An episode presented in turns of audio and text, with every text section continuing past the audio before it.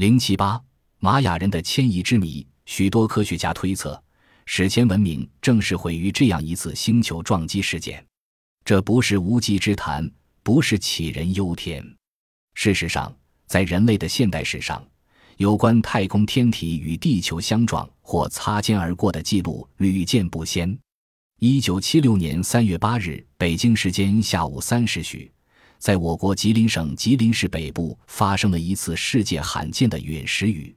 百万群众看到一个耀眼的火球向地面飞落，接着分裂为三个火球，一个形成满月，另两个呈足球大小的碎块，随后向地面坠落，轰隆之声响彻云霄，震起的土浪高达数十米，土块飞溅到百米之外。还升起了一个高达五十多米的蘑菇云状的烟柱，大量陨石碎块洒落在吉林市北部近五百平方公里的范围内。吉林陨石雨洒落在一狭长带状区域内，东西长约七十多公里，南北方向最宽的地方不超过十公里。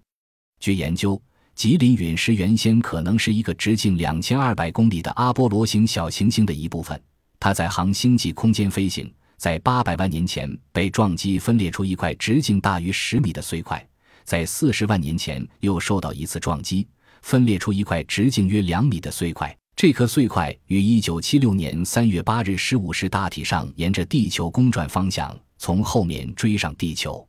在从外层空间撞进地球大气时，与大气的高速碰撞、剧烈摩擦使之减速，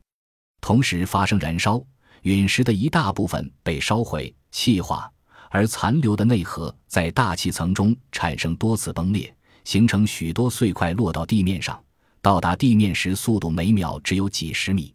科学家们对吉林陨石标本做了大量的物理化学研究与分析工作。一九七九年，科学出版社出版了研究专著《吉林陨石与论文集》。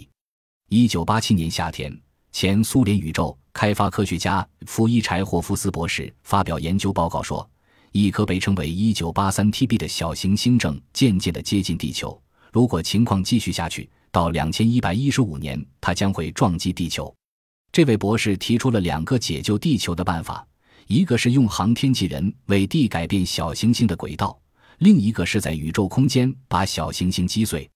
后来，各国天文学家经过精确推算，否定了这位博士的2115年小行星猛撞地球的错误结论。消除了许多人的担心。目前科学界的共识是，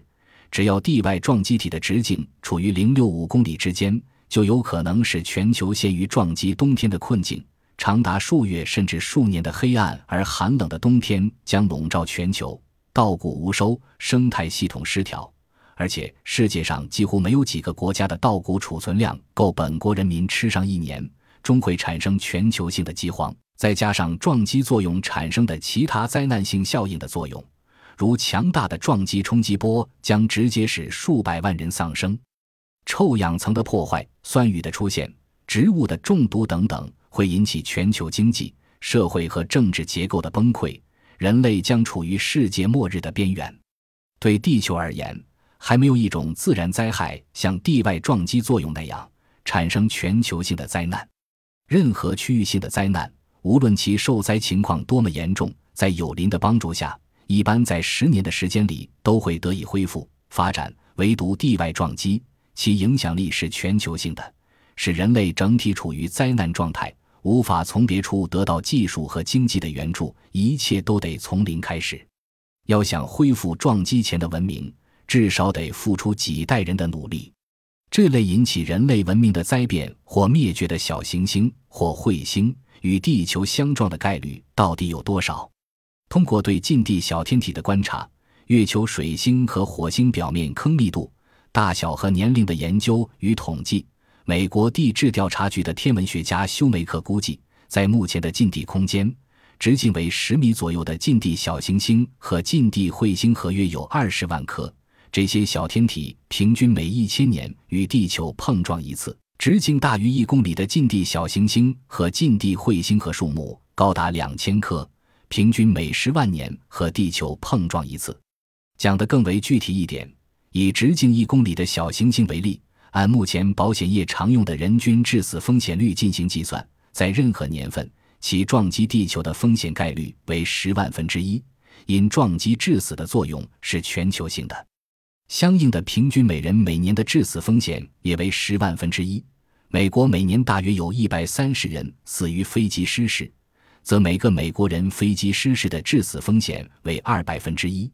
因此，小天体撞击地球的致死风险加倍于飞机失事的概率。如此巨大的威胁存于现在，同理可推。在史前时期一样存在着这种风险，而且很可能这种可能的威胁变成了现实，从而使得那些令人叹为观止的史前文明遭受灭顶之灾，化为灰烬。人们看到过许多陨石坠落，但在它们形成的陨石坑里却找不到什么陨石。历史上只有一颗陨星在空中爆炸被人们目睹，并形成一个大的陨石坑，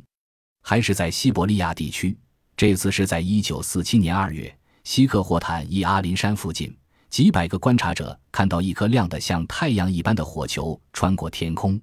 在这辉煌的五秒钟显示中，出现了五彩纷呈，犹如万花筒般的色彩，最后变成大红。离得较近的伐木工人看见陨星爆炸成碎片，霹雳一声，纷纷落入森林。一百六十公里外的居民都感到了冲击波。流星雨坠落到这片场地长两公里、宽一公里的地方。科学家们后来通过计算，认为这颗流星大约在地球表面六公里上空爆炸。如果在原始时代，这一幕景象肯定会诱发顶礼膜拜与宗教祭祀。苏联政府也为此发行了纪念邮票。撞击现场与通古斯极不一样，人们发现了数以千计的陨石碎片。最大的质量超过一千八百千克，有的打穿了树干与枝叶。绝大多数陨石碎片是在众多的坑坑洼洼里找到的，最大的一个坑直径有二十六米，深六米。有趣的是，最大的陨石不是在最大的坑里找到的，虽然它撞成了最大的坑，但在撞击中粉碎了。而动能较低的陨石虽只能形成小坑，但却保持完整。撞击物的总质量估计约有六十三吨，但找到的陨石加起来只有二十吨，其余大部分都已气化挥发或者深埋在森林里。希克霍坦伊阿林与通古斯陨石的性质差异主要在于其不同的成分。通古斯可能是一块石质陨石，而希克霍坦伊阿林则是铁质的，在非常接近地球时才爆炸。科学家们已经有能力计算希克霍坦伊阿林陨星在碰撞前的轨道，它来自主要小行星带，远地点约二十二个天文单位，而近地点则在地球轨道内。如果它是一颗注定要撞上地球的阿波罗族小行星，情况又将如何呢？在人类繁衍的地球上有无数的陨石坑。约三千年以前，一颗巨大的陨石降落到了爱沙尼亚的沙列马阿岛上。陨石陷入了地下，在地表形成了一个火山口式的圆坑，坑的直径有一百一十米，深十二米。时间一久，便渐渐地形成了一个湖。在沙列马阿岛上，还存在有另外七个较小的火山口似的陨石坑。科学家研究发现，这可能是一颗巨大的陨石在落到地面之前在空中爆炸的结果。那七个较小的陨石坑就是爆炸时掉下来的碎块形成的。在加拿大发现了十个陨石坑，其中的几个也是几万年前形成的。在阿拉伯地区，在阿根廷都有这样的陨石坑。在离阿根廷边界不远的智利境内有一个很大的陨石坑，人们认为它是目前为止地球上发现的第三大陨石坑。它直径有四百八十米，中心深度为三十米。科学家认为，这个陨石坑约形成于五百万年前，像巨大的陨石落在沙列马阿岛或西克霍坦伊阿林山地区时所留下的那种痕迹，在地球上还有不少。对南极的进一步科学考察发现，南极靠近澳大利亚一端的一公里厚的冰层下面有一个巨大的椭圆形凹坑，学者们认为这也是一个陨石坑。在陨星坠落时。炸裂出的陨石碎片曾落于澳大利亚、菲律宾、印度尼西亚。陨星飞行因撞击地球而急剧终止，释放出大量动能，并转化为高压与炽热。撞击时所释放出的能量取决于飞行物体的大小与速度。地球大气层在碰撞中起了极大作用，它能使陨星裂成碎片，减小每一碎片的质量，或通过摩擦减慢它的速度。质量超过一千吨的巨大飞行体可以冲破阻碍，穿过地球大气呼啸而下，以可怕的力量猛撞地球。小于二百千克的物体则被大气层阻滞而减速，冲击力远远小得多。更小的陨星则在地球大气中就瓦解了，几乎不可能产生危害。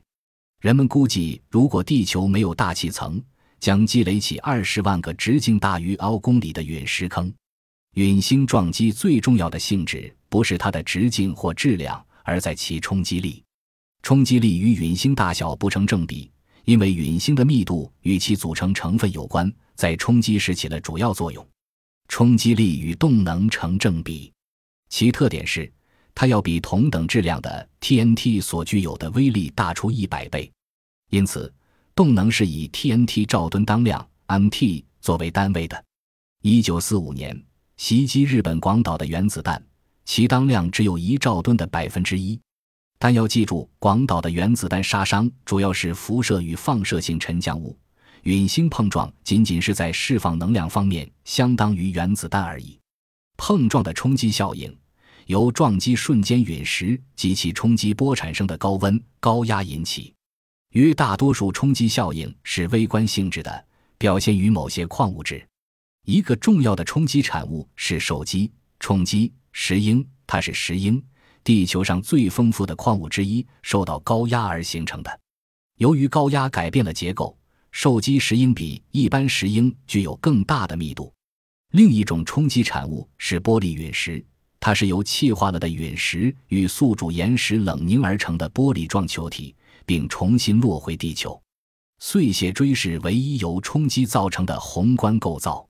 碎屑锥在地面上隆起，高度在零零幺两米之间。从其顶点向外辐射出岩石断层，通常是陨石撞击了石灰岩或其他细颗粒岩石，冲击波就把附近的岩石变成了圆锥形状。有趣的是，他们的鼻子永远指向撞击落点。